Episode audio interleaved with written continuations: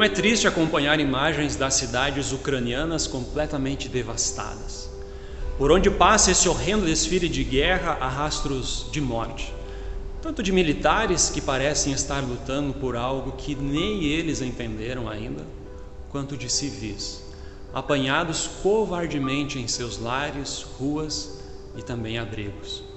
Nesse desfile de destruição, parece haver uma tentativa de demonstração de poder para ver quem manda mais.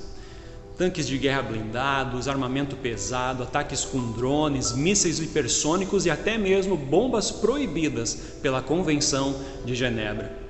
Em meio a este terror, famílias escondidas clamam por socorro, por comida, por água, por um lugar seguro por dignidade, por paz, pela vida que tinham antes e que o triste desfile da morte simplesmente levou embora. Enquanto os olhos do mundo observam o triste desfile da morte pela Ucrânia, os nossos olhos também são convidados a repousar sobre um outro desfile, não de morte, mas um desfile que emana vida ainda hoje para mim e para você um desfile que há muito tempo invadiu as ruas de Jerusalém. E ao invés de fortes cavalos treinados para a guerra, um simples jumentinho.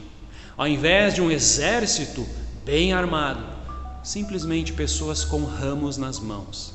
E é justamente nesta simplicidade que está a maior demonstração de poder, o poder do Rei dos Reis. Aliás, essa simplicidade não é novidade, basta lembrarmos do nascimento deste rei na humilde manjedoura lá em Belém. Eis o domingo de Ramos, celebrado pelos cristãos nesse domingo. É a entrada triunfal de Jesus em Jerusalém, onde em questão de dias o Rei dos Reis teria em sua cabeça uma cruel e debochada coroa de espinhos. Sim, o desfile da vida lá em Jerusalém rumava em direção a cruz, e esta cruz, ainda hoje, é o poder de Deus para a minha salvação e para a sua salvação. Osana gritava o povo pelas ruas de Jerusalém, e essa é uma expressão hebraica que significa salva no Senhor. Ai, como precisamos continuar clamando ao Rei dos Reis este Osana.